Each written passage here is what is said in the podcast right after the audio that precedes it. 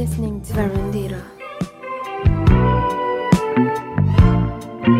Alô malta, mais uma voltinha, mais uma moedinha, desta vez uma experiência diferente. Vocês já se cá estão familiarizados com esta dinâmica, porque em Abril foi igual, mas Aqui vamos nós para Paris. para Paris, oui oui, Oui, oui. Baguete. estamos, E são meia-noite, é meia-noite, são meia-noite, é meia-noite e estamos no aeroporto Francisco Sá Carneiro a fazer quase, tipo, a fazer tempo para entrarmos, para apanharmos o avião, sendo que vamos fazer quase uma direta. Porque se dormir nestas cadeiras não é nada confortável, não é, Márcia? O quê? Isto é super eh, fofinho. Isto é algo suave e tal. Adoro. É mesmo bué, bué cuida de nós. Vocês Mas já- deixem as vossas casinhas confortáveis e venham Dormir, para o aeroporto, porque aqui está o ar-condicionado, está mais quente do que em alguns quartos. Que é verdade. Fora de, go de gozo, tipo, há, certos, há certas casas que não estão tão bem aquecidas como este aeroporto. Mas pronto, nós também estamos aqui a gravar porque vamos fazer tipo, uma espécie de vlog aqui de áudio. Um, e também, pronto, no- oh my god, adoro, amo. Olha, vocês não estão a ver, mas a Márcia, tipo, eu estou aqui com a Márcia e ela estava a mostrar os óculos de sol dela, que neste caso eram do pai dela. E são bem giros. Anos 2000. Anos meus putos. 2000, eu quero depois experimentar. Se virem uma fotografia no Insta de anos 2000, com os óculos não são meus, são da Márcia, neste caso do pai da Márcia. Mas pronto, nós estamos aqui porque nós vamos comentar-vos cenas estranhas que têm acontecido ao longo do nosso dia.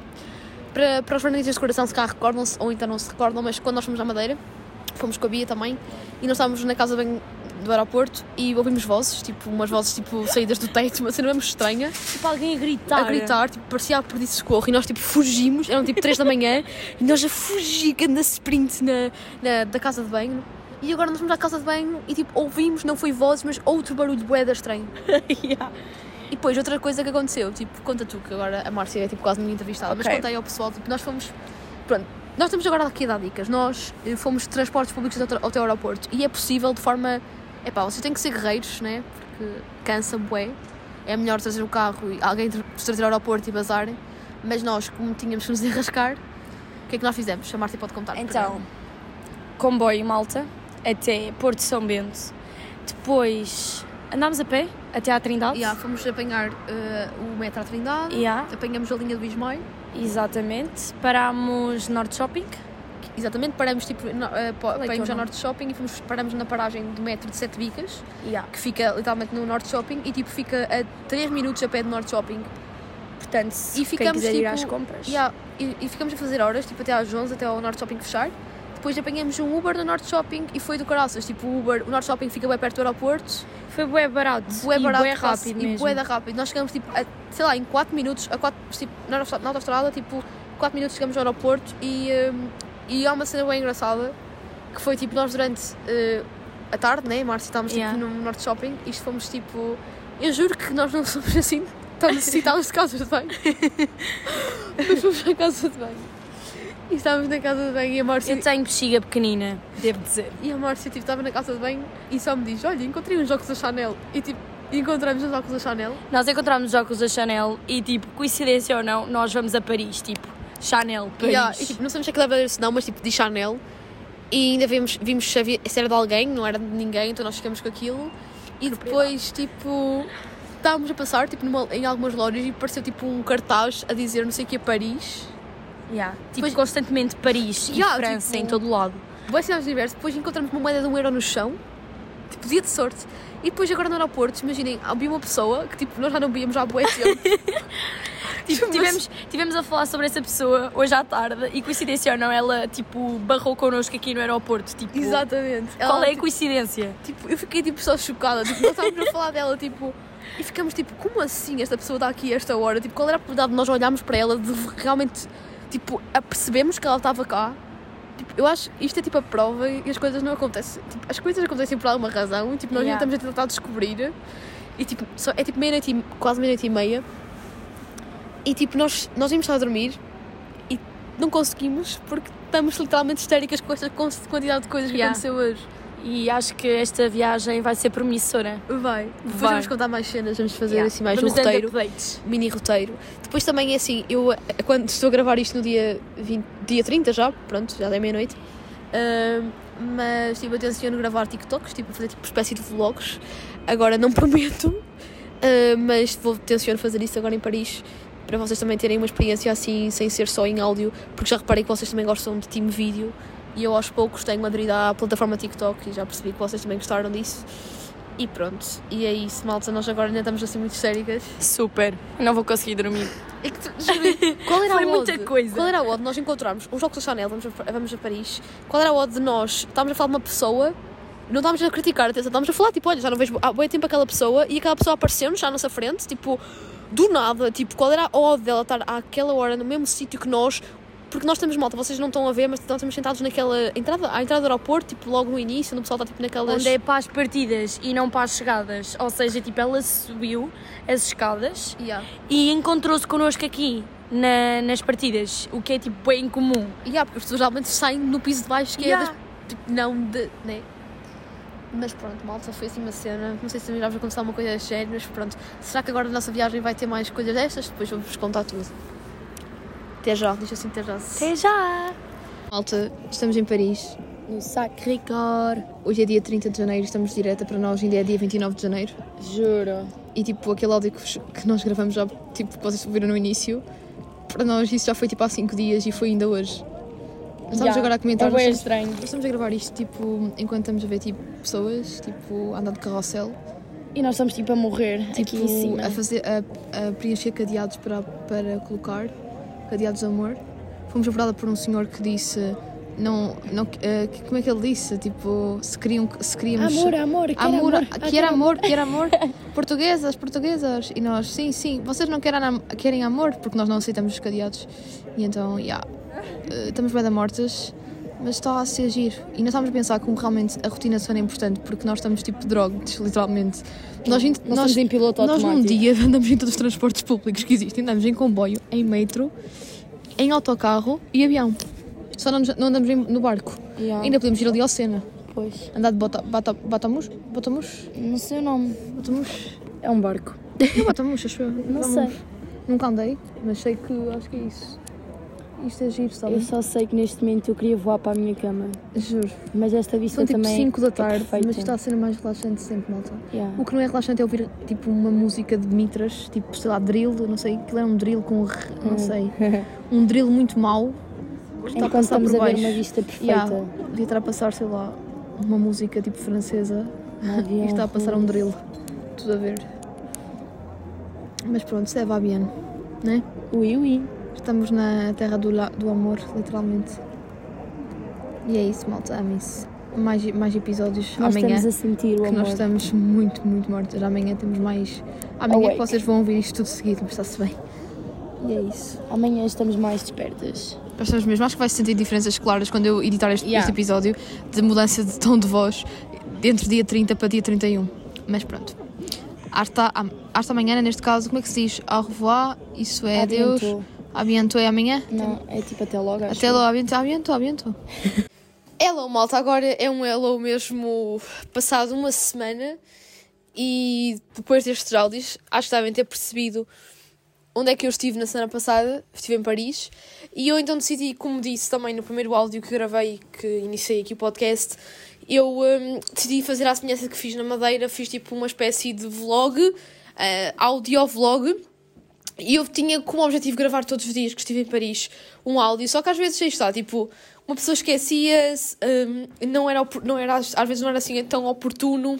E então, olhem, pensei, pronto, eu vou colocar à mesma aos áudios, porque já que os gravei, eh, os, os áudios que gravei não vou desperdiçar, mas depois gravo um, um, um, um podcast tipo em casa, a contar todos os pormenores e, e dicas que, que vos dou e aventuras que aconteceram em Paris. Portanto, vamos então começar pelo início, não é? Hum, pronto, eu estive em Paris durante 4 dias. Estive de dia 30 de janeiro até dia 3 de fevereiro, sendo que no dia 3 já não fiz grande coisa, foi aquela logística de apanhar comboio, eh, para. comboio não, apanhar avião e por aí fora. E hum, então, tipo, aproveitei mesmo, foram 4 dias eh, que aproveitei ao máximo. Eu fui com uma amiga minha, com a Márcia, e eh, nós então fomos para Paris e foi uma viagem. Às vezes nós, imaginem, até eu às vezes, sei lá, tipo, eu, eu cada vez me convenço mais que nós, tipo, eu sou jovem e acho que tenho que aproveitar a vida ao máximo e temos oportunidades agora que é viajar em companhias low cost e conseguimos viajar eh, para cidades europeias a preços bem acessíveis e ganhar, tipo, às vezes o dinheiro não compra estes momentos, estão a ver? E eu acho que se calhar às vezes mais vale poupar. E eu agora já estou com este mindset de, de aquelas pessoas que adoram viajar. Porque eu adoro viajar e sinto que sempre que viajo, que volto a casa depois de uma viagem, eu para além de. Eu acho que é uma coisa que toda a gente sente. Para além de nós sentirmos mais aquele conforto de oh meu Deus, estou em casa, que bom. Também acho que valorizamos mais o nosso país e, um, e depois vimos, parece que rejuvenescidos. E eu senti muito que esta viagem a Paris fez muito bem, porque quem me acompanhou neste, neste mês de janeiro sabe que eu estive assim um bocadinho a nível eh, emocional, não estive assim lá muito bem, a nível de stress, porque faculdade, final de semestre é sempre caótico, e eu sinto que esta viagem pós uh, final de semestre foi assim revitalizante para encarar o, novo, o segundo semestre da melhor forma e com uma energia renovada. E agora, sempre que eu consiga, que tenha tempo, possibilidades e também companhia, vou tentar arranjar um, viagens uh, baratas um, para ir a uma cidade europeia ou para outro sítio qualquer. E basicamente foi isto que eu fiz com a Márcia. Nós, tipo, volta, foi em dezembro, uh, vi, recebemos uma campanha, uh, uma publicidade no e-mail. Eu acho que às vezes as coisas acontecem por alguma. Eu, eu acredito muito, sigo muito esse mindset que as coisas acontecem sempre por alguma razão e sinto que esse, esse, esse e-mail chegou por algum motivo, né? E tinha alguma mensagem ali por trás. Pronto, nós estávamos assim um bocado já, pá, estávamos estressados que em dezembro ainda tínhamos frequências. Eu este semestre senti mesmo que não parei sequer, tipo, sempre coisas para fazer. E, um, e tipo, estávamos em dezembro e a Márcia disse assim, olha, eu vi que a Ryanair está com promoções uh, para, para, viagens para Paris, para Espanha, uh, queres vir comigo? E eu fiquei tipo, ok, mas promoções de que nível? Tipo, está quanto a viagem? E ela só me disse, ida e volta, tipo 25 euros. E eu fiquei, o quê? Bora lá, tipo, nós nem passamos duas vezes e compramos logo a viagem. E, uh, e então, tipo, marcamos, decidimos comprar a viagem e a viagem, esse desconto era para finais de janeiro. Porque supostamente, segundo a Ryanair, era época baixa para se ir à França. Porque eu, e agora presumo que agora em fevereiro, presumo não, eu presumo quando estava lá em Paris que agora em fevereiro é uma das épocas altas, porque há, Paris é considerada a cidade do amor, e então, tipo, os restaurantes e o turismo está tudo em volta do dia dos namorados. E então, tipo, obviamente que agora em fevereiro já deve ser época alta, mas pronto, finais de janeiro era época baixa para ir à França, então, tipo, nós não hesitamos e quando compramos nem sequer associamos que era mesmo no final do semestre. E então, tipo, quando reparamos que tá, era no final do semestre, eu até fiquei, olha, que top, que assim vai ser bom para aliviar um, do final do semestre. E eu nunca pensei que o meu final de semestre fosse tão estressante como foi, e então foi, sou mesmo muito bem, um, tipo, estas mini férias em Paris. Pronto. Agora falando-vos um bocadinho, já vos disse o preço que foi a minha viagem, que foi pela Ryanair, foram 25 euros. Só que como é óbvio, e, e acho que muitos de vocês estão familiarizados com isso, a Ryanair é, é, considerada das companhias low cost uh, mais, é das companhias low cost mais conhecidas e também das mais antigas. Uh, mas tem muitos inconvenientes e, ok, tu pagas 25, mas tu, no, ao final de contas, não, não pagas só 25, pagas uma, uma, outra, uma outra quantidade de coisas. Porquê? Porque a Ryanair, 25 euros, conta só com uh, mochila, ok? Se vocês quiserem um mal de cabine, pagam outros 20 euros. E o que aconteceu? Como é inverno, malta, é muito complicado. Eu, por exemplo, eu quando fui à Madeira, o ano passado, eu e o meu grupo, nós fomos pela EasyJet e deu na boa, só para levar uma mochila foi tipo tranquilo. Eu fui pela EasyJet, levei só a minha mochila, a minha spec com a roupa, mas como era em abril Uh, tipo, levei bué tops, tipo, saias, coisas assim fáceis de colocar na mochila e não ocupar assim muito volume. Só que agora, tipo, janeiro, frio, Paris é mais frio do que, do que Portugal, França é mais frio que Portugal, Paris é uma cidade mesmo ali no norte, tanto é frio, não é uma zona de França assim quente, e então, tipo, iam estar, tipo, eu vi na meteorologia que iam estar, tipo, uh, quase graus negativos, iam estar, tipo, 3, 4 graus, e eu pensei, ok, eu tenho que levar camisolas de malha e tenho que levar casacos quentes. Digo pelo menos dois casacos, tipo um quispo e um casaco assim mais fofinho de pelo.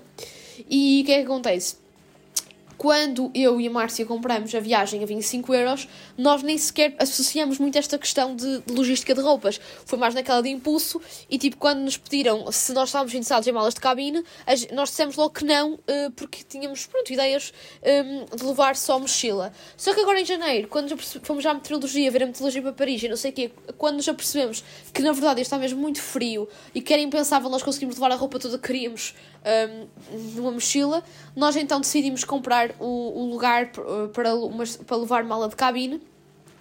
e obviamente que ficou mais caro, porque uma, uma mala de cabine, quando já não está associada na promoção do bilhete, fica-te mais caro. Então a mala de cabine custou basicamente o preço do bilhete. Isso foi a, é a desvantagem. Só que acabou por compensar, porque hum, como eu e a Márcia não tínhamos muita roupa para levar, nós acabamos por dividir a mala de cabine pelas duas. Então dividimos o preço pelas duas e ficou 10 euros a cada uma, ok? Mas pronto, basicamente a minha viagem já não ficou nos 25, ficou nos 35 euros.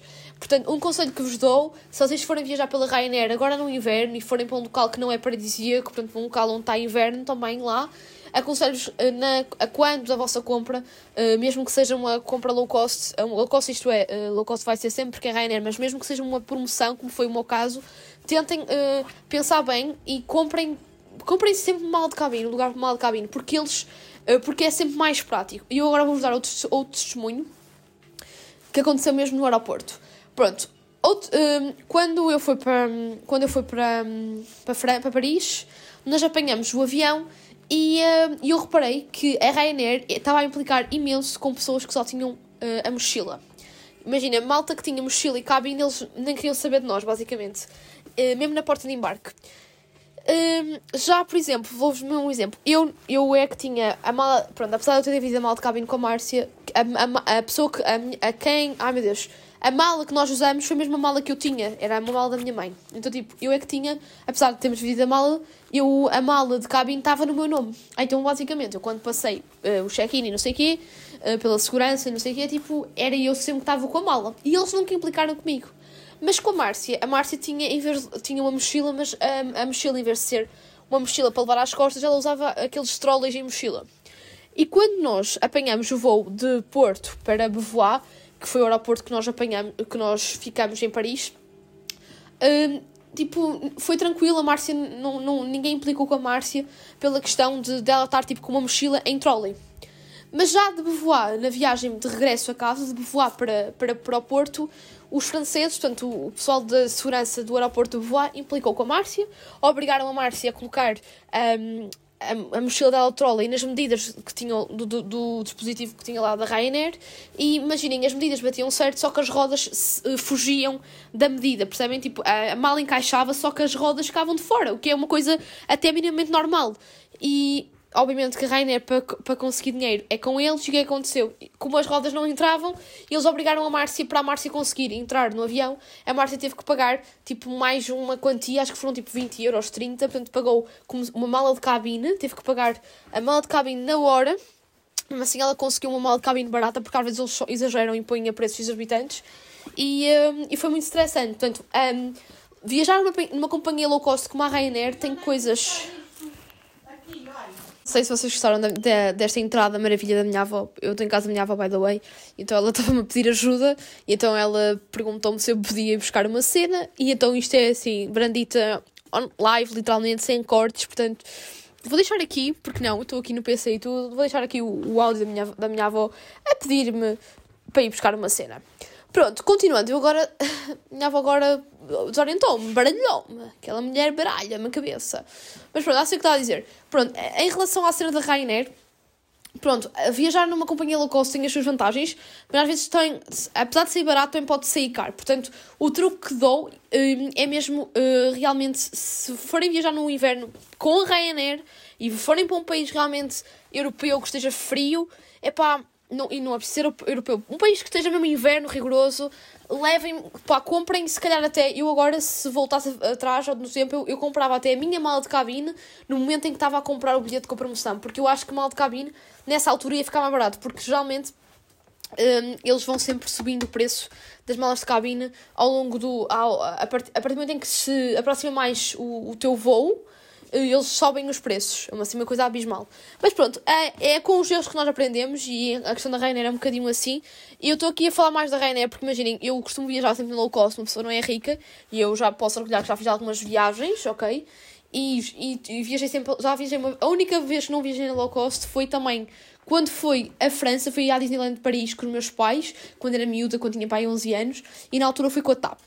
Mas de resto, as viagens todas que fiz foi sempre pela EasyJet, pela Transavia, e tipo, eh, muitas vezes, a maior parte das vezes é sempre com a EasyJet. E a EasyJet é low cost, mas eles não são tão assim implicativos.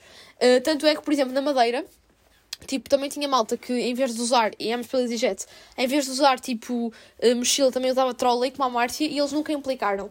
Uh, mas também a Madeira é Portugal, portanto, uh, se calhar malta, nós tugas somos mais de Chile. Mas não sei. Mas isto para vos dizer que, tipo, foi a primeira, minha primeira vez com a Ryanair.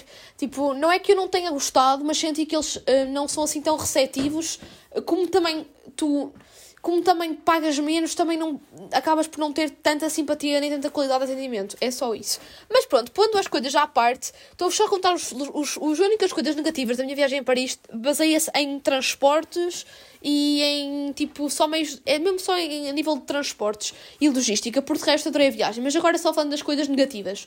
E também um conselho para vocês, porque eu acho que estava a ter sido aconselhada na altura se fosse a Paris uh, com, a, com a Ryanair. É assim, a Ryanair só faz voos uh, assim com estas promoções uh, para Paris, mas até ao aeroporto de Beauvoir. E o aeroporto de Beauvoir é em Paris, mas é mesmo no limite de Paris, é quase na fronteira. Isto é, tipo, é mesmo tipo no norte-norte de Paris. Resultado, de Beauvoir para o centro de Paris, ok?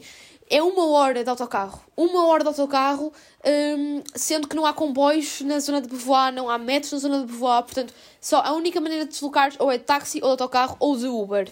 Sendo que táxi e Uber é para esquecer porque ia ser muito. os preços iam ser exorbitantes.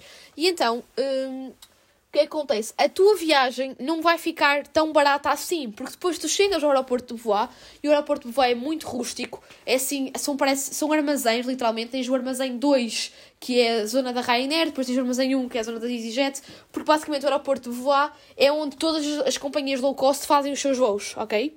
E, uh, e tipo, em Paris tens três aeroportos, tens, tens o, o Dorly, que foi aquele até que eu tinha ido com os meus pais, que é, é mesmo no centro de Paris, e tens o Charles de Gaulle também é na zona central de Paris.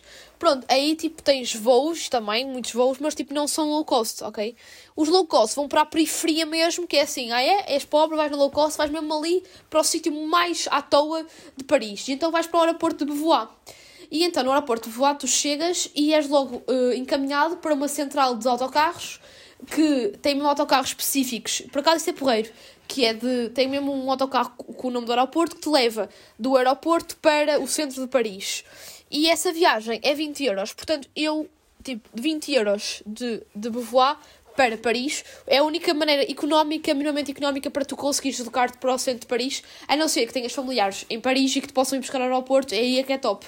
Mas se és turista e vais na Ryanair ou na EasyJet, numa companhia low cost, e queres ir para Paris e não tens maneira de deslocar, a não ser por transportes públicos, tens mesmo que ir de autocarro, que é a única opção, porque se fores de Uber ou de táxi, uh, ronda-te os 50 euros, portanto compensa-te muito mais ir de autocarro. E basicamente todos, todas as pessoas que saem do avião, um, ehm, que saíram, até falo da minha experiência, tipo, tô, quase toda a malta que saiu de um avião, apanhamos o autocarro para Paris um, ehm, através do autocarro mesmo do aeroporto, custou 20 euros e é 20 euros por pessoa, sendo que gastei no total 40 euros só em transportes a nível de aeroporto centro de Paris. Isto foi a cena mais desvantajosa do meu ponto de vista da viagem. Eu agora, quando voltar a Paris, que tenciono ir, não digo já já porque acabei de voltar, de regressar de lá, mas num dia mais tarde, quando, quando voltar a Paris, eu, por muito que, que goste, gostei do preço uh, da Ryanair, eu acho que vou pensar duas vezes e vou tentar arranjar uma alternativa para pelo menos sair no aeroporto ou de Charles de Gaulle ou então de, de, de, de Orly, porque de voar acaba por ficar sempre dispendioso, porque tu acabas por poupar na viagem de avião, mas gastas na viagem hum, de, de autocarro.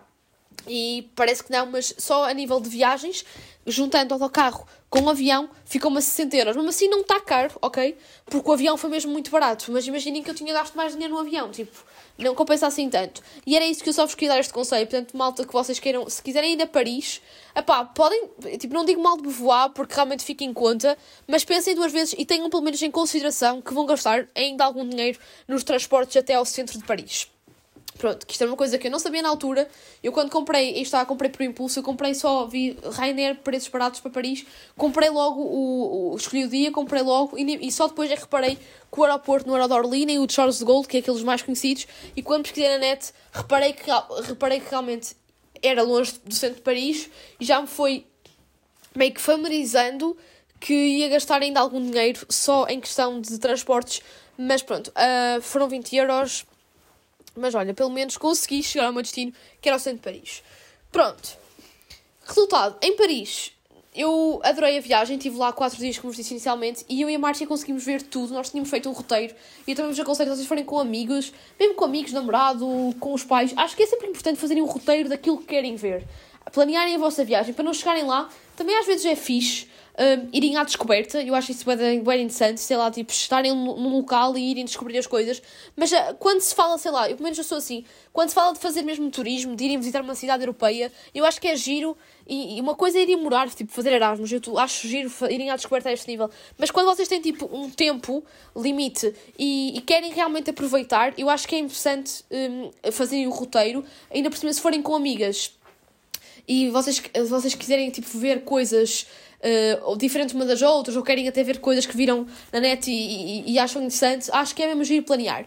E foi isso que eu e a Márcia fizemos. Nós, tipo, 15 dias antes uh, de, irmos para, uh, de irmos para Paris, começamos a tratar do roteiro, das coisas que queríamos ver. Ela foi, foi-me dizendo aquilo que gostava de ver, eu fui dizendo, foi-lhe dizendo o que é que gostava de ver, e fomos uh, vendo no Maps as, os locais e a, e a distância que ficava uh, cada ponto turístico uns dos outros, e acabamos por organizar a nossa viagem, os no, a, o nosso roteiro uh, e os nossos dias mediante aquilo que queríamos ver. E então houve um dia que nós ficamos mais na zona de, de Notre-Dame, no outro dia ficamos mais na zona um, Sacré-Cœur depois no outro já fomos mais para a zona mais da periferia e, e isto tudo mediante aquilo que nós queríamos visitar.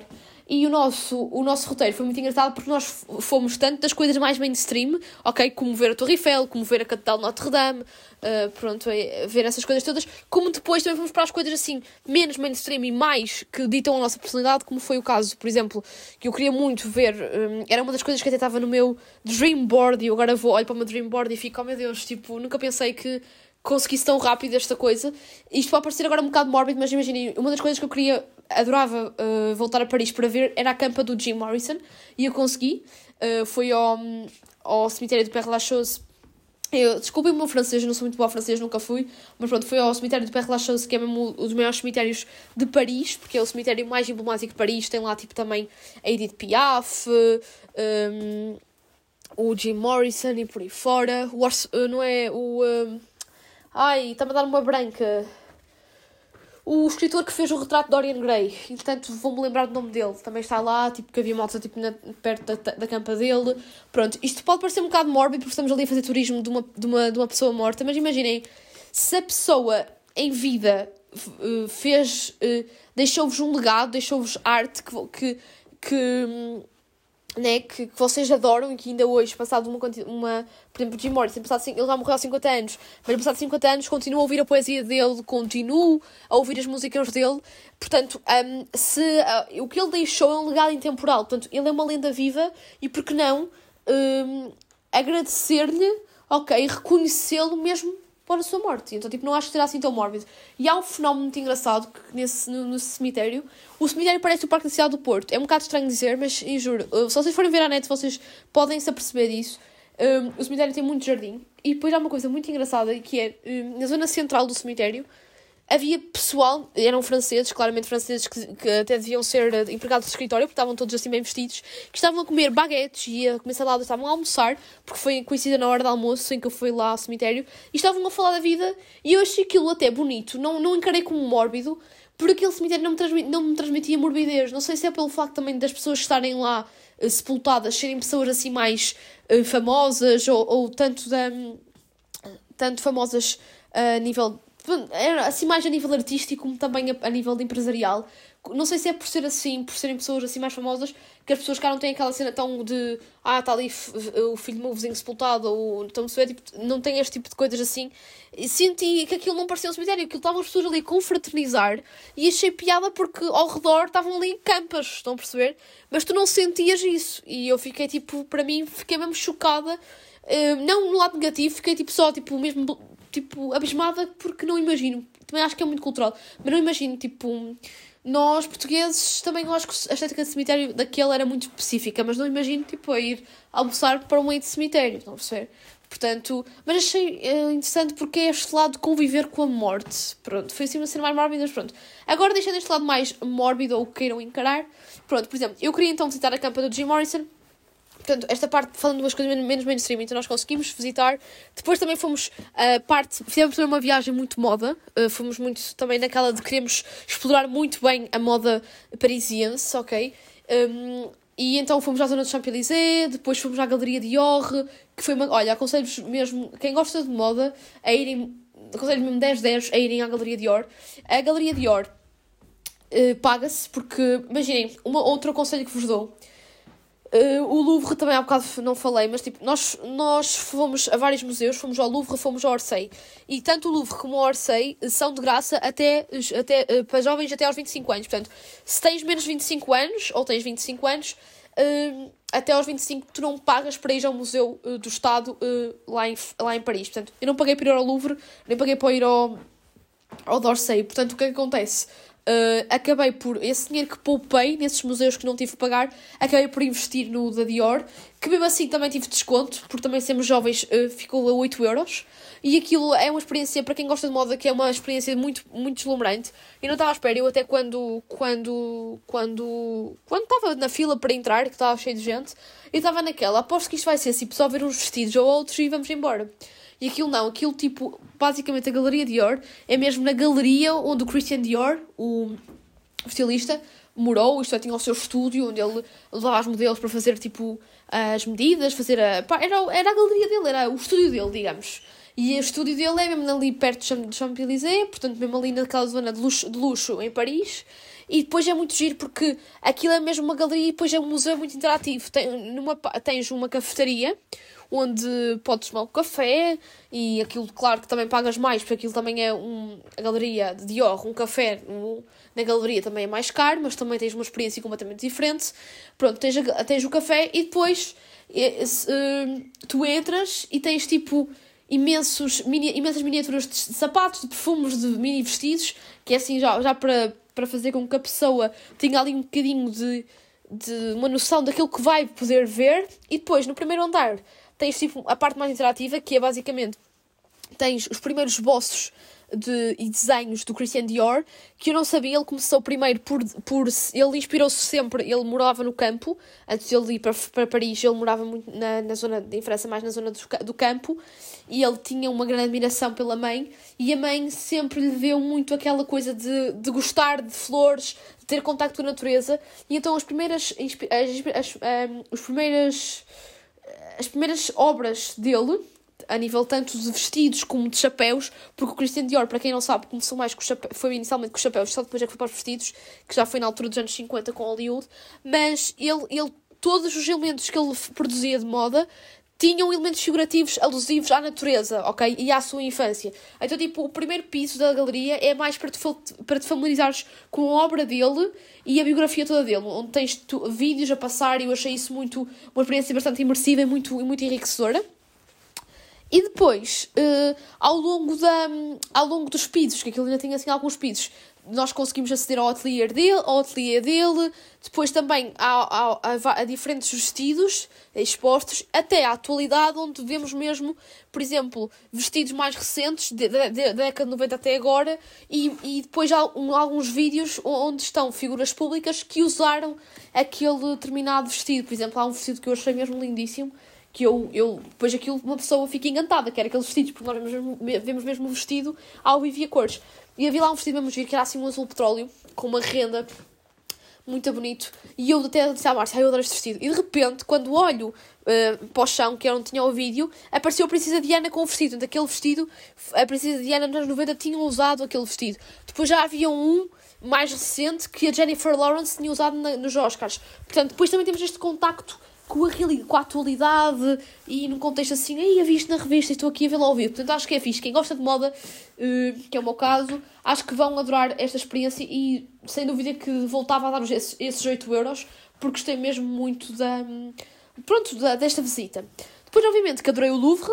Eh, eu agora percebo porque é que as pessoas ficam apaixonadas quando vão ao Louvre. E ainda por cima, a malta que tenha visto o Código da Vinci fica ainda mais. Porque, pronto, eu já li o livro, vi o filme, adorei. E, tipo, e nunca tinha ido ao Louvre porque já tinha estado em Paris, como vos disse anteriormente, mas eu era miúda, tinha ido mais para a Disney e para quem não sabe, a Disney é mais na periferia, não é tanto no centro de Paris. E sei lá, tipo, imagina, se eu ficasse mais alguns dias em Paris, eu se calhar até tirava um dia para ir à Disney. Mas a cena é que eu tinha que também ter mais budget, porque ir à Disney implicava, muito, implicava o dobro do orçamento que eu tinha para gastar. Mas uh, aconselho, se vocês nunca foram à Disney, em criança, acho que agora, tipo, em jovens, é uma experiência também deve ser fixe. Eu confesso que não sou. Eu, eu fui à Disney, não fi, gostei, mas não fiquei fã. Não, não sou aquela pessoa que agora sempre que vou à França tem que, ir à, tem que ir à Disney, que não foi isso que aconteceu. Porque gostei, acho que uma, uma, uma vez é muito fixe, depois a segunda vez, se cá com amigos ou então com filhos, acho que sim. Mas agora ir eu de livre e, e espontânea vontade, acho que não, ok? Acho que uma vez, pelo menos para a minha pessoa, já serviu. Mas, tipo, eu quando tinha 11 anos, foi então com os meus pais e com a minha irmã um, à Disney e nós acabamos por ir a Paris, mas fomos só ao centro de Paris tipo, no último dia e foi só ver as coisas mais turísticas, tipo a Torre Eiffel, uh, o Notre Dame. Nada mal, porque foi muito bom, tipo, na altura ter tido este contacto, mas tipo, gostei muito mais desta experiência agora com a Márcia, porque para além de ter outra idade, né, uh, aproveitei mais, tinha outra maturidade e também consegui aproveitar muito mais a nível dos museus porque eu não tinha ido.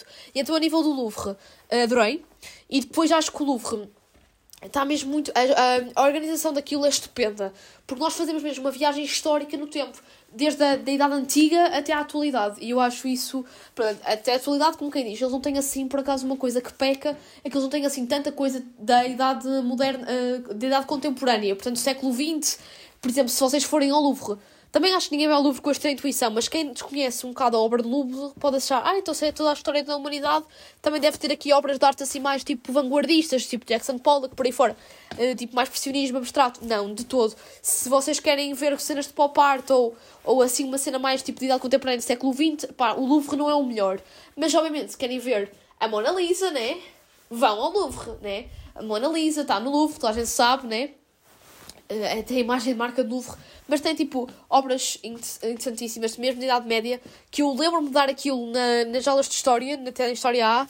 Quem é de Humanidades que me esteja a ouvir isto sabem que eu estou aqui a falar da época do. Uh, Idade Média também tem lá muito. E depois já há, um, há uma, uma, uma escultura egípcia que eu fiquei chocada, que eu nunca pensei ver isto na minha vida ao vivo, porque eu sempre vi isto também nos livros de história. E imagina, eu estou aqui a falar muito de história malta, porque a minha disciplina favorita da escola era a história. Portanto, eu sei que isto, apesar de ter já sido há bué tempo, eu, eu decorei, porque eu, gostei mesmo, eu gostava mesmo de história, ainda gosto e tudo que é de história, eu, tanto história da humanidade como história tipo de famosos, eu decoro, porque eu gosto mesmo de história. Sou muito interessada por estas, por estas coisas. E então eu lembro-me quando dei a civilização egípcia, nós falamos dos primeiros escribas, porque foi no Egito que surgiu, pronto, a cena de, do, do escriba, dos escribas, depois também havia na, na, nos romanos, e hoje em dia também temos os, eu no Gozo é que digo, as pessoas que estão sempre a escrever, tipo, as pessoas que trabalham na, na parte administrativa de uma empresa, são os antigos escribas, pronto. E há uma estátua, uma escultura egípcia muito conhecida, que é o escriba, que é tipo um, um, um senhor de pernas já chinês, cabelo rapado, a escrever num, num manuscrito. E isso aparecia já quando eu andava no sexto, no quinto ano, no meu livro de quinto ano, como também no meu livro de décimo ano, quando nós demos a civilização egípcia. Um, apesar de nós no décimo ano não dávamos assim por, muito minuciosamente, porque não sei porquê, mas o plano de História A, quando eu andava no secundário, não falava muito do Egito, era mais tipo da Grécia e de Roma. Mas pronto. E eu vi a estátua no Louvre e eu fiquei mesmo chocada, eu, tipo, eu fiquei mesmo histérica, eu fiquei tipo, meu Deus, tipo, está aqui. Nunca pensei em ver isto ao vivo, porque está, tipo, nós no Louvre meio que só nos vendem a cena da Mona Lisa, mas já para obviamente que tem obras super interessantes lá que não se cinge só à Mona Lisa. E depois a estética daquilo é qualquer coisa. E depois também tem lá sempre muitas indicações que apareciam no filme, porque também o filme foi-se basear, foi, foi gravado e, e o livro né, foi, baseou-se no, no museu. Portanto, aconselho 10-10 o, o Louvre e aconselho se vocês tiverem até 25 anos, é top porque é de graça.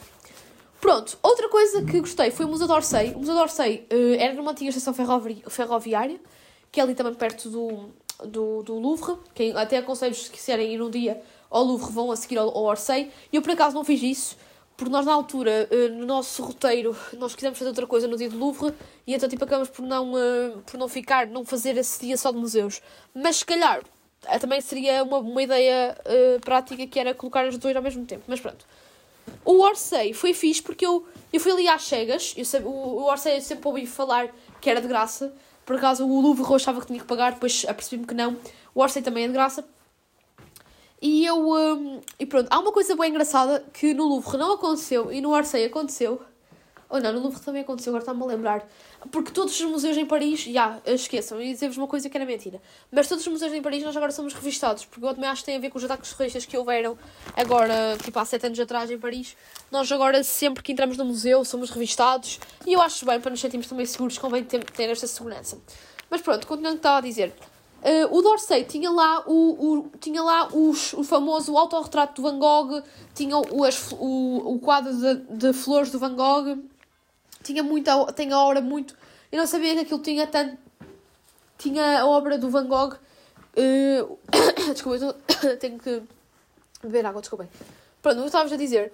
O Museu d'Orsay, eu não sabia que tinha, tinha, que tinha tantas obras do Van Gogh. Tem Van Gogh, tem Monet. Pronto, eu gostei. Um, de, do Dorsey. E depois tem a parte das esculturas, está fenomenal porque eles têm mesmo muita escultura no, no Museu d'Orsay. E depois houve outra coisa muito interessante que eu vi e que adorei, que tinha lá, tipo, tinha lá alguns quadros e estava, eu reparei que eu até depois meti no story, se calhar alguns de vocês viram, quem não viu pode ir ao meu Instagram, underscore, underscore, maria.miguel, underscore, underscore, e eu tenho lá um destaque só de Paris e vocês podem uh, reparar neste vídeo que eu estou agora, que eu agora vou falar, podem visualizar nesse story que eu gravei. Que é, um grupo de pessoas da terceira idade, claramente eram tipo.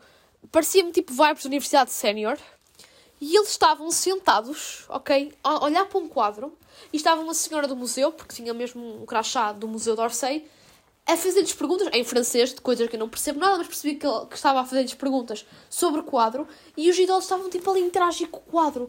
E eu fiquei tipo, que belo, estão a ver? E depois imaginei tipo, ok, realmente França é outra cultura completamente diferente e até a nível de seriedade, nós claramente que são franceses porque aquelas pessoas foram na altura do, do, do maio de 68, eram revolucionárias, as mulheres ali deviam ser todas revolucionárias porque a França sempre foi um exemplo. A década de 60 e 70 em França eram as pessoas da Europa todas e até americanos, tanto é que o Jim Morrison acabou por falecer em França, porque aí está, porque as pessoas todas adoravam ir a Paris para se enriquecerem culturalmente, porque as pessoas eram intelectuais, quase todas as mulheres eram super emancipadas para, para a época, e então, tipo, eu estava agora, estava, tipo, a ver essa cena de idosos já analisar um quadro e tipo nós, eu estava tipo só tipo, ok, meus avós nunca na vida estariam tipo num museu a esta hora da tarde, eram tipo 3 da tarde, olhar para um quadro e analisar.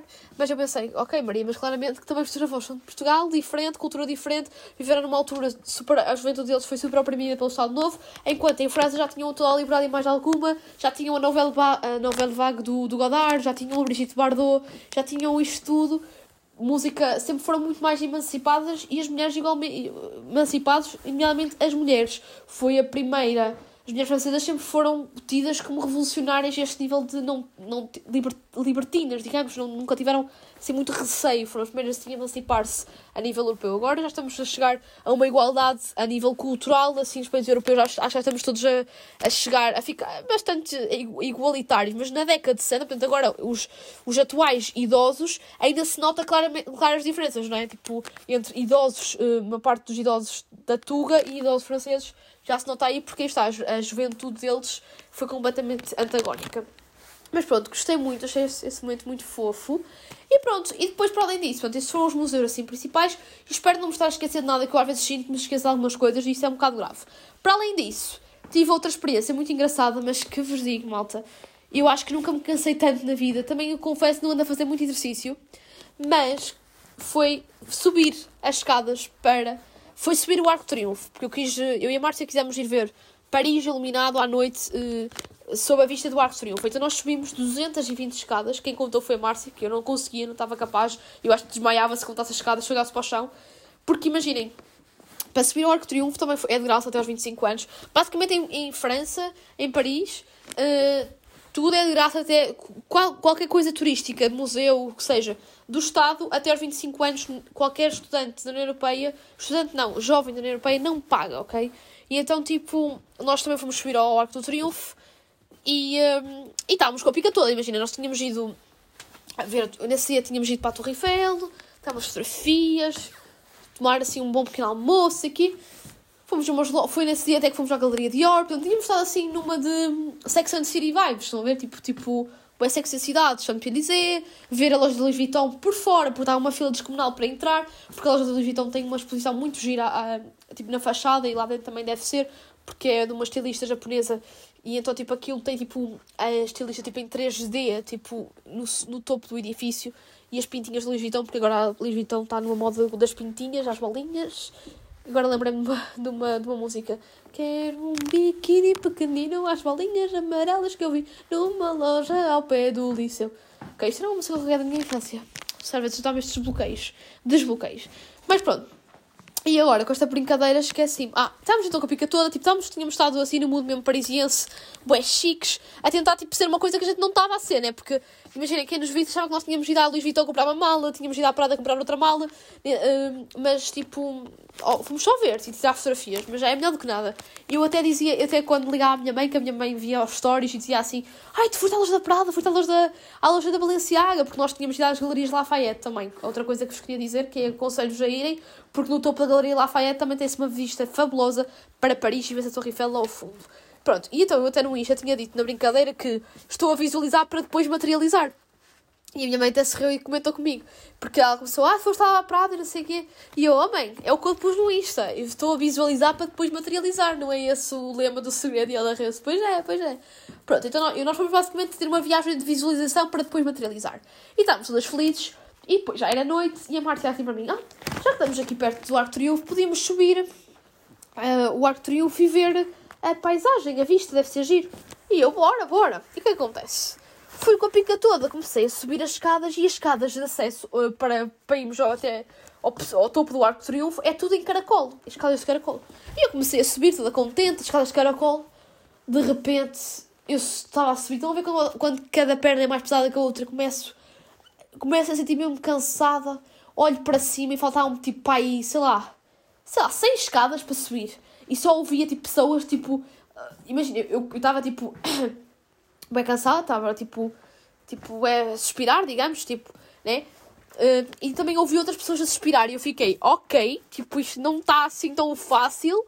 E depois, tipo, eu, eu imaginei, eu, imaginem, cansada ou estressada e sou bué chata. Eu não sou esta Maria que está aqui a falar bué alegre.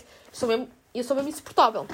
E então, tipo, eu até depois na altura até tive pena da Márcia, porque depois a Márcia, ela estava a subir, também estava cansada, só que ela estava a falar comigo. Mas eu sou aquela pessoa que tanto no ginásio, como em qualquer lado em que esteja a fazer exercício físico, ou esteja cansada ou estressada, eu não gosto de falar. Eu estou tipo, imagina, eu testo quando, quando ia para o ginásio, detesto quando as pessoas estão a falar comigo, porque eu estou no ginásio, eu gosto de estar a ouvir a minha música e estou a correr, estou a fazer o meu, os meus exercícios, mas tipo, gosto de estar calada, porque sinto que se falar, opa, eu sou uma pessoa que falo bué, então se falar era meio caminho andado para a minha respiração, mudar completamente o nível e eu ficar mais ofegante e cansar-me duplamente. E então, eu tipo, imagina, a Márcia estava a meter conversa comigo e eu só ignorava. E houve uma altura em que, tipo, nós tínhamos subido as fucking 220 escadas e eu estava mesmo, estava tipo todo suado. Depois isso também nos punha doentes. E eu até estou meio constipada e eu acho que foi também devido a esse dia. Porque imaginem, eu estava de casaco, né? Porque aquilo é frio, é tudo pedra. Só que tu estavas a subir tantas escadas e ainda por cima às voltinhas, ainda por cima em caracol, que ainda é mais atrofiante do que se fosse uma escada normal. Que eu então, quando cheguei ao topo do, do Arco Triunfo, estava tipo aquilo, tens que ainda passar uma parte coberta e depois é que tens umas outro lance de escadas para subires mesmo lá acima. E a Márcia, como viu que eu estava mesmo tipo é cansada, ela também estava, mas a Márcia tem muito aquela cena de, de querer ajudar o outro. E ela disse: Olha, não te queres sentar? E eu, passada, super irritada, disse: Eu sou alguma velha para me sentar? Então, porque eu estava tipo a sentir-me mal comigo própria, porque eu estava a perceber mesmo que estava a parecer uma velha. E então, tipo, meio que verbalizei isso para ela. Eu fui bué da rude. Tipo, ela só queria que eu me sentasse porque, porque eu estava mesmo tipo. Estão a perceber? Então, se me sentasse cá, acalmava mais. Mas, tipo, só o facto de ela me estar a propor isso, o meu cérebro levou como ataque, porque o meu cérebro estava frustrado da, da, minha, da minha capacidade ou fraca resistência física. E então, tipo, foi assim um momento bem engraçado. Bem engraçado, eu agora rimo, mas na altura não, ninguém podia gozar comigo nessa situação porque eu estava mesmo em modo fight. Pronto, e depois nós vamos ver. Depois desta, desta, desta, desta deste stress todo. A Márcia, obviamente, que já está habituada a este meu feitiço quando estou sob efeito de cansaço, porque ela também era a minha bestie de ginásio. Ela, tipo, só cagou e até se. E um, então fomos ver, tipo, mesmo a vista. E é assim, ok, eu vou ser sincera, valeu a pena as 220 escadas, porque aquilo é mesmo bonito. Porque vê-se as avenidas todas, até o Champs-Élysées e tudo, tipo, tudo iluminado. E depois vejo a Torre Eiffel ao, ao longe e, um, e é mesmo bonito. Claro que a única coisa era o frio, porque como já era noite, estamos no inverno, aquilo era bastante frio, ainda estamos numa zona muito alta, mas aconselho a ir ainda é de graça. Uh, portanto, é um grande sim.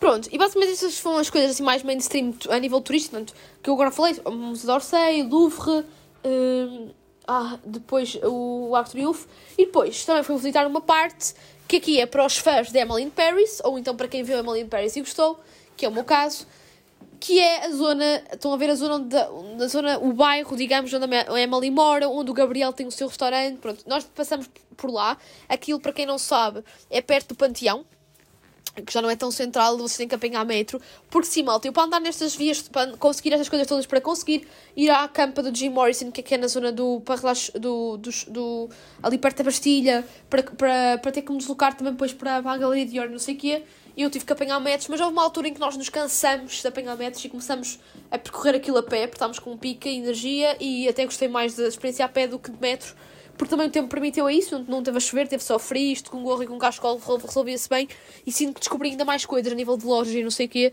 explorei mais coisas do que propriamente hum, se fosse metro e andasse só ali debaixo do chão e, e chegasse ao sítio que queria. Obviamente que o metro é sempre prático, ok? E acho que é uma coisa imprescindível quando vocês vão viajar para uma cidade europeia, é ter que andar de metro. Pronto. Mas, o que é que eu vos ia dizer mais? E estava a dizer que estive nos. Sim, no, já, já, já estou a perder o meu fio à meada. Eu quero-vos dizer tudo um pouco e olha, perco muita coisa. Mas agora falando, está a que estava a dizer, da Emily Paris. Pronto, nós estivemos ali na zona de, da praça onde a Emily estava, perto da fonte, perto da casa dela, passei pela casa dela, passei pelo restaurante do Gabriel, isso é na zona já perto do Panteão. Foi muito gira essa, essa, essa, essa zona, é muito gira, assim, diferente, e ainda não é assim tão turística quanto isso. E depois fomos também para a zona de Sacré-Cœur, que foi um, um, aquele áudio que eu meti no início, que eu até gravei, né, foi lá no primeiro dia, é por isso que eu até disse que estava direta, porque nós fomos malucas. Basicamente, eu e a Márcia, nós, para, vir para, para, vir para, para ir para Paris, nós apanhamos transportes públicos desde a zona da nossa casa. Pronto, isso foi do Ovar, eu apanhei comboio para o Porto.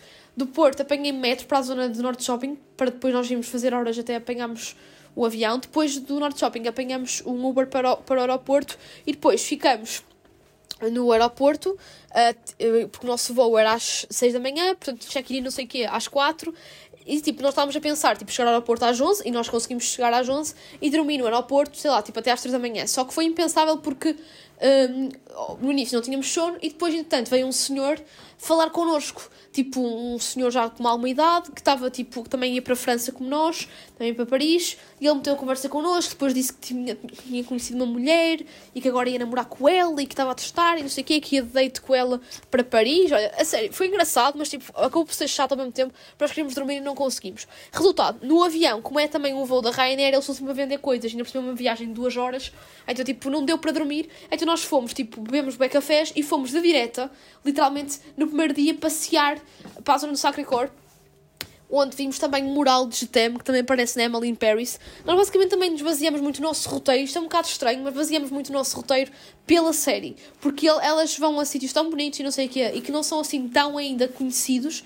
Por exemplo, o mural de Getem, hum, eu não conhecia aquilo, só na série a conheci, e apercebi-me que aquela zona começou a ser a zona do mural do, do que tem basicamente Getem Portanto, eu, o, a palavra âmbito escrita em várias línguas e também estava lá, na, estava lá assim no meio de imensas, estava lá o âmbito em português. Um, pronto, aquilo antes devia-se não era assim muito mainstream, porque nota-se que os, os, a zona do mural é perto, é tipo, é perto de, Monterrematre, de Sacré-Cœur, mas tipo, notava-se que está, o jardim está muito abandalhado, nota-se que não é um jardim turístico. Mas depois, é engraçado porque entras no jardim, viras à esquerda e é só de turistas a tirar fotografias a uma, uma, uma, parede, que neste caso é o mural de Jutem. E apercebes-te que claramente aquilo ficou mais famoso com a série, porque nota-se que, apesar daquilo ser um mural muito giro, aquilo, sei lá, tipo há 20 anos atrás, 30, devia ser nada turístico, porque o jardim estava muito, muito, muito abandalhado, um pouco, pouco tratado. E eu acho que ali a zona, aquela zona devia ser um bocadinho mais requalificada, porque ainda nota-se que está ali muito pouco turístico. Também tem a sua piada, mas às vezes também, imaginem, uma certa hora da noite ou ao final do dia já se torna assim um bocadinho seguro. Nós não sentimos isso, mas eu reparava ali para algumas pessoas que estavam ali na zona que facilmente podiam abordar, ok? E depois nessa zona também tinha muita mendi muitos mendigos, mas isso infelizmente é uma coisa que acontece não só nessa zona, acontecia vimos muitos mendigos em Paris, mas também aqui em Portugal nós vemos muitos.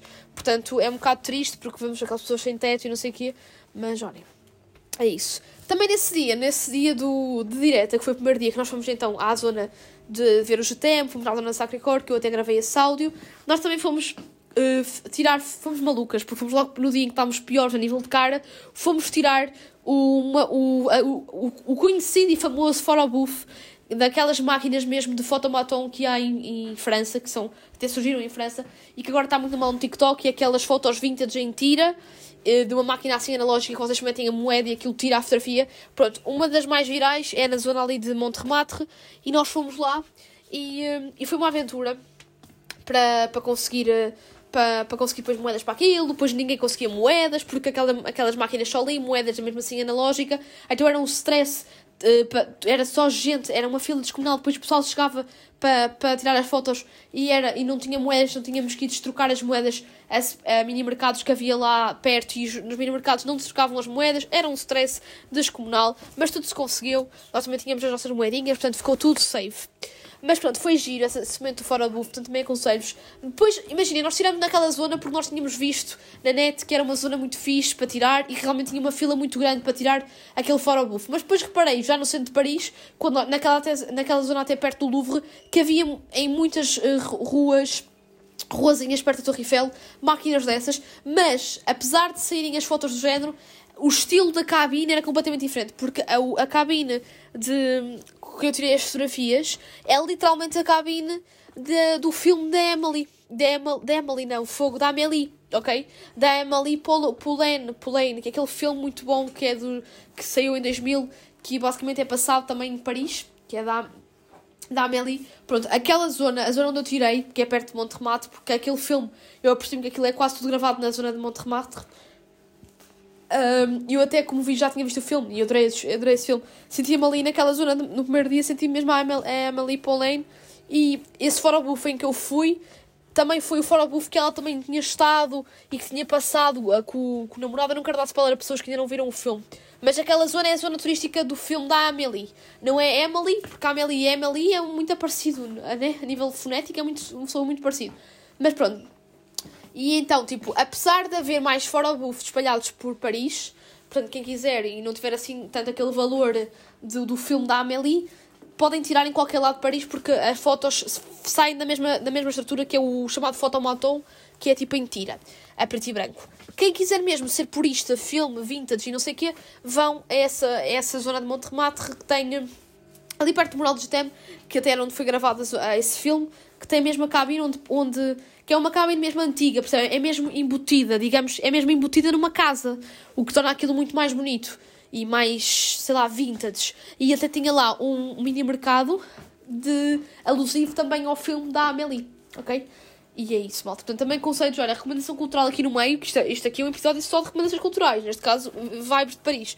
Também vos recomendo a verem, quem não viu ainda o filme da Amélie Poulain, Poulon, Poulain, não consigo pronunciar muito bem, já é um filme antigo, já tem 23 anos, Vejam, porque é um filme belo, belo, belíssimo. Pronto, malta. E basicamente. É isso. Estava aqui a tentar me lembrar algumas coisas. Pronto, fui ao cemitério do, do Père Lachaise. Depois, outra coisa. Eh, quem for agora a Paris neste mês, prepare-se que este mês de fevereiro, todas as terças-feiras, os metros, comboios estão em greve. Portanto, está como a ACP. Portanto, Portugal não é o único a fazer greves na, a nível de, de transportes públicos, porque nós, na terça-feira, e nós calhou só ser Ainda era janeiro, mas lá estavam em greve. Finais de janeiro, foi no dia 31 de janeiro. Desculpem, estou com um bocado tosse que fiquei meio doente. Paris, mas as temperaturas, depois era ar condicionados em casa, sair lá fora estava bem frio, fiquei meio doente. Mas pronto, estou ainda capaz de gravar, penso eu, este episódio até ao fim. Mas a minha voz agora está a falhar um bocadinho. Mas pronto. Um, mas eu lembro-me que nós na terça-feira, que foi na, no dia 31 de janeiro, nós estávamos até era no, no, no, roteiro, era o dia em que nós íamos então à zona do cemitério, que é perto da Bastilha, ver o Jim Morrison e Edith Piaf por aí fora. E uh, nós íamos apanhar o metro e o metro estava fechado. E nós, na altura, tipo, não, pá, nem assimilamos que poderia haver greve. Pensamos mesmo que havia obras, porque Paris está em obras. Há, umas, há certas zonas em Paris que aquilo está um bocadinho caótico, porque é só obras e, na próxima são obras subterrâneas. E eu sei, já tinha lido na net, que algumas linhas de metro iam estar. Eh, desativadas porque estavam a fazer uma renovação nos metros. Só que eu estava a achar estranho porque nós íamos ao Maps, dizia, ah, vai para aquele metro, porque depois no Maps tem sempre as linhas de metro temos que apanhar. Vai para, vai para aquele metro para se aproximar da Bastilha. Chegámos àquele metro, estava fechado. Íamos a outro que eles indicavam, estava fechado. E depois lembramos que nós de manhã apanhámos sempre o comboio porque nós ficamos numa, na zona da periferia de Paris, não ficamos no centro de Paris, mesmo a dormir. Então, tipo, mesmo os, o comboio que nós apanhávamos estava atrasado nesse dia, nessa terça-feira estava atrasado, mas nós nem fizemos muito caso desde que chegássemos ao centro de Paris, era o que importava. E depois, nesse dia à tarde, na terça-feira à tarde, nós fomos visitar os familiares da Márcia, que eram os primos da Márcia. E nós tínhamos ligado a perguntar se podíamos ir à casa deles, não sei o quê, e eles disseram: Ah, sim, claro, vocês uh, conseguem transporte para voltar para casa? É que os transportes de, de Paris estão em greve às sextas-feiras, a partir de, de agora. E nós ficamos, ah, ok, faz sentido, nós conseguimos, eh, porque havia requisitos mínimos, eh, requisitos, é requisitos mínimos, é mínimos, serviços mínimos, é assim, é como aqui na Tuga, e nós conseguimos apanhar o comboio, mas já, nós tipo, andamos então, acabamos por, eh, por apanhar, isto para vos dizer que quando nós fomos então ao cemitério do Père Lachaise, nós fomos até à Bastilha, que ainda é longe, fomos de Notre-Dame, Notre-Dame do Arco Triunfo até à Bastilha, a pé, fez-se bem, atenção, porque nós estávamos, ainda era segundo dia, estávamos com a pica toda e adoramos, tipo, a novidade ver aquelas. Depois acho que vi muito aquelas padarias mesmo estéticas, estão a ver, cheias de florzinhas, que eles têm muito essa, essa, essa coisa de, de quererem ser estéticos e mesmo típico francês. E adorei, portanto, a ver, a, a, ao estar a, ver aquilo de, a pé é muito mais enriquecedor, uma experiência completamente diferente do que estar no metro, né? Então acho que até a Mal Sempre Bem foi uma experiência diferente para melhor. E pronto, e basicamente foi isso. Um, basicamente são as coisas assim, mais turísticas que quero dizer. Depois também fomos ver as, nas Galerias Lafayette. Tive assim, as Galerias Lafayette é como se fosse um El Corte Inglês. Claro que o El Corte Inglês é que se inspirou nas Galerias Lafayette. Tem só lojas de luxo. Um, e também aquilo, obviamente, que é muito turístico. E como eu vos disse há bocado, também tem um bom mirador para verem Paris. E foi giro, malta. Portanto, dou-vos aqui ainda também dar assim um roteiro, se quiserem depois ir a Paris. Um, e outra coisa que quero-vos dizer é as aventuras que eu e a Marta tivemos nos transportes públicos lá em Paris. Porque imaginem, tu, quando, como nós tínhamos que comprar tickets para o metro, ficava mais em conta comprar tipo 10 tickets um, que, é, que dá para o metro, comboio e, um, e também autocarro. E, hum, e o que aconteceu? Tipo, nós tínhamos que apanhar até uma zona, o comboio, e quando nós saímos na estação de uh, nossa piadeiro, digamos, para ir para, casa, para irmos dormir. Tipo, o torniquete, portanto, aquela, é como em Portugal, tipo, aquela cena para passar, uh, para sairmos da estação, não dava.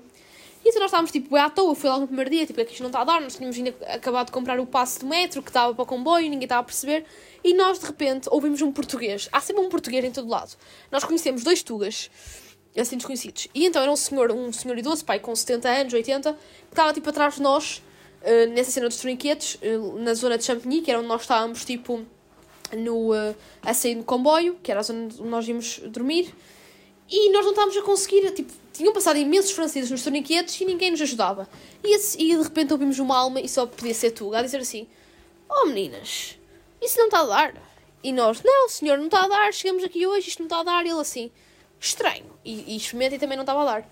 Olha meninas, desenrasquem e se passem por baixo. Resultado: não foi só naquele dia que não deu. Aquilo teve os quatro dias que nós temos lá em França, aquilo não estava a dar de maneira nenhuma. Aí nós temos sempre a passar por baixo, portanto temos meio que a fugir um bocadinho à lei, porque supostamente só no último dia é que nós descobrimos, também tivemos muita sorte, mas só no último dia que descobrimos que aquilo não estava a dar, porque supostamente a zona de Champigny já fazia, já estava fora da linha de, de da linha de comboio de, do, do nosso passo de Paris, porque aquilo pertencia a Paris, só que já era tão periferia que o passe que nós tínhamos de metro, eh, comboio e autocarro já não estava incluído naquela estação. E então, pronto, tivemos muita sorte, então nós sentimos assim uma, uma Bonnie and Clyde, estou a ver, assim fora da lei a nível do no que toca a transportes uh, nomeadamente comboios lá em Paris. E pronto, e depois também uma vez, também nos transportes, foi também engraçado porque o metro também tem essas coisas. Estávamos no metro e estávamos a falar português uma, uma com a outra e estava à nossa frente uma rapariga, pai, com 20 e tal anos, da nossa idade, que nos ouviu e ela estava a falar francês ao telefone. Ela desligou o telefone e disse: Vocês são portugueses, mas com aquele sotaque meio francês. E nós, sim, olha, também sou, uh, estou aqui há 10 anos a trabalhar, sou professora.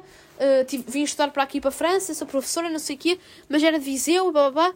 E depois, tipo, nós gostamos da rapariga, estávamos ali a falar e depois nós tínhamos saído Uh, saímos na estação de metro de Trocadero, que é para nós irmos mesmo ver a Torre Eiffel, e a rapariga disse: Olha, eu faço-vos companhia porque hoje é quarta-feira, eu não vou dar aulas hoje, porque à quarta-feira os meninos da escola primária não têm aulas, e eu nem sabia que os meninos da escola primária à quarta não têm aulas lá em França, e ela, como era professora primária, que uh, teve connosco a Torre Eiffel, depois, e até se por ela, ela estava tipo o dia todo connosco, só depois nós também tínhamos as nossas as coisas para fazer, nós agradecemos imenso, e ela foi tão fofa que nós temos uma fotografia. Ela quis ter uma selfie connosco. E ela meteu na história dela, ainda falou connosco na altura por mensagens, se nós precisássemos dar uma ajuda. E eu fico tipo, ok, que bom, estão a ver, há sempre um tudo em qualquer lado. Também em, em Paris não é muito difícil porque França, Paris foi a zona em que mais tugas emigraram na década de 60, 70. Mas tipo, achei mesmo aquela cena de proximidade, de familiaridade, adorei, adorei, adorei. Portanto, foi bom até estas, de conhecer pessoas novas. Claro que se calhar nunca mais as vou ver na minha vida, mas foi uma experiência gira e há sempre um português pelo mundo. E agora estou assim a ser bastante profunda. E pronto, malta. E é isso. Sinto que eh, falar de Paris, desta viagem, dava para mais de 3 episódios de 2 horas cada do podcast. Eu estou a tentar ser sucinta mesmo assim. Sinto que já estou numa hora e tal. E se cá vocês já nem vão querer ouvir e a Maria está a falar bué hoje. Shhh, shh, shh. E para além disso, malta, esqueci-me de vos agradecer no início porque esta coisa toda de falar de França. Mas eu tenho que vos agradecer imenso. Até vou tossir. Porque somos. Eu recebi, agora há 15 dias atrás, antes mesmo de ir para Paris, uma mensagem no Spotify a dizer que éramos mais de 500 pessoas ouvirem semanalmente e eu fiquei de coração cheio e depois recebi uma mensagem da Apple dizer que o podcast na categoria de artes estava em 40 lugar e eu não, não conseguia acreditar. E então, tipo, mais uma vez, isto só é possível graças a vocês e eu volto a agradecer-vos imenso. Eu, eu agradeço as vezes que forem necessárias porque eu adoro-vos. Espero estar deste lado durante muito mais tempo, sempre com novidades e, uh, e também espero ter agora. Espero, ah, eu estou aqui a pensar numas coisas para o podcast, ter novidades em breve, mas ainda não vou estar aqui um, a dizer. Mas estou a pensar em umas coisas aqui diferentes para o podcast para dinamitar isto ainda mais. E é isso, malta. Pronto, foi Paris, né? E acho que nada melhor que passar uma música. Imaginem, há músicas que eu adoro, ok? Um, e há uma, tipo, que eu, que ouvi em Paris, tipo, ouvi bué Edith Piaf. Uma coisa muito interessante é que em Paris, tipo, há bué malta a tocar... Um, olha, na zona de Monte Remarque, provei uma cena, malta, que eu já vos ia esquecer. Provei pela primeira vez vinho quente. E aquilo é bué da bom. E sinto bué que se beber, bebesse tipo dois ou três copos daquilo, ficava-se logo bêbado. Porque aquilo, não sei, aquilo é doce, escorrega fixe, estão a ver? E é quentinho, e sabe bué bem. Experimentei e gostei muito. E provei ali na zona de Sacré-Cœur, de Montmartre. Mas pronto, na zona de Montmartre estava um senhor, que eu até gravei um story também, a tocar acordeão. E tipo, mais em cima, isso já, já não gravei, estava outro senhor a tocar um, uh, La Vienne Rose, de Edith Piaf, também em, no acordeão. Então achei aquilo mesmo belo, tipo mesmo parisiense. Portanto, amei, amei, amei, amei. Pronto, mas eu agora podíamos pedir com a Edith Piaf, mas acho que não ia ser a mesma coisa. Então, vou-me despedir com a música Imaginem, só porque eu me sentia Bonnie and Clyde e eu adoro esta música e, e eu já descobri este álbum da Brigitte Bardot há uns anos e então agora ir a Paris e sentir-me tipo, sentir, e ainda por cima jovem com uma amiga e não sei o que, sentir-me bué Brigitte Bardot e então tipo vou, vão despedir com esta música da Brigitte Bardot com o Sérgio, com o Sérgio Bonsai, não sei dizer o nome dele, que é o mesmo uh, que cantou a uh, Je t'aime, Mon Amour então vou pedir com esta música que é Bonnie and Clyde. É uma música que se muitos de vocês não conhecem, esta música é muito antiga, é de 1968. E pronto, e falo do Bonnie and Clyde e acho nada melhor que eu e a Marta fomos um bocadinho Bonnie and Clyde na cena dos transportes e já que falei disto agora no último, nesta última parte do episódio, acho nada melhor que me despedir com esta música, mas posso-vos dizer que sim, estou a ser assim muito old school, mas eu adoro, obviamente, eu, obviamente que em Paris eu vi aquela música dos Smokers a Paris, ok? E há muitas outras bandas recentes e músicas recentes sobre Paris, porque eu acho que todo o todo, quase todo o artista tem ali um nome platónico por Paris e eu também me apaixonei por Paris, já estava e agora ainda fiquei mais. E é isso, malta, espero que tenham gostado. Beijinhos fiquem então na companhia da grande Brigitte Bardot com a música Bonnie and Clyde.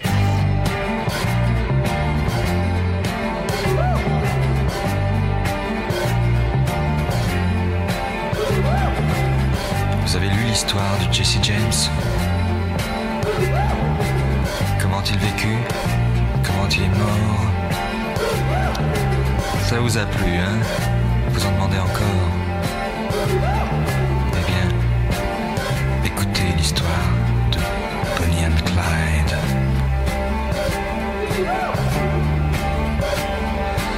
Alors voilà, Clyde a une petite amie. Elle est belle et son prénom c'est Bonnie, À eux deux, forment le gang Barrow. Leur nom Bonnie Parker, est Clyde Barrow. Bonnie and Clyde. Bonnie and Clyde.